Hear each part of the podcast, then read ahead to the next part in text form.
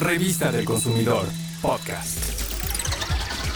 ¿Sientes que el Internet o datos en tu celular se van de volada? Cada mensaje, foto o video que envías por WhatsApp, el GIF y la transmisión en vivo en Facebook, así como las consultas en el Google Maps, todo suma tu consumo de datos.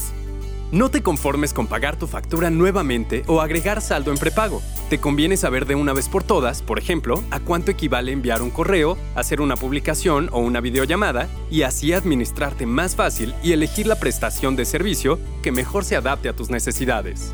Lo primero que debes saber es que el consumo de datos se mide en kilobytes, megabytes y gigabytes. 1024 kilobytes son un megabyte y 1024 megabytes hacen un gigabyte.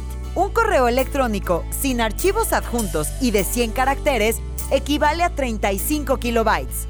Un megabyte te sirve, por ejemplo, para enviar cuatro correos con 100 caracteres más un archivo adjunto, hacer tres publicaciones en redes sociales con texto de 100 caracteres más imagen, cinco publicaciones de texto de 100 caracteres sin imágenes o 10 mensajes con una imagen a través de chats instantáneos.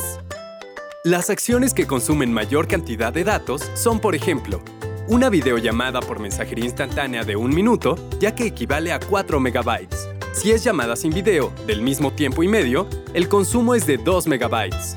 2 megabytes te sirven también para un recorrido de 30 minutos usando mapas con indicaciones. 3 minutos de transmisión continua de música vía streaming equivale a 3 megabytes. Si esos 3 minutos son de video, entonces el consumo es 5 veces mayor, 15 megabytes. Y aguas, 40 minutos viendo películas o series en línea te consume 200 megabytes. Por eso, si buscas ahorrar en datos, te conviene que algunos usos los realices exclusivamente cuando te encuentres conectado a una red Wi-Fi. Además, recuerda que las descargas de aplicaciones y videos también significa consumo de datos. Si deseas conocer más ejemplos del consumo de datos para administrarte mejor, consulta la revista del consumidor o el simulador que para este fin nos ofrece el Instituto Federal de Telecomunicaciones, IFT. Además, es recomendable configurar el software que incluyen los smartphones para el cálculo de este consumo.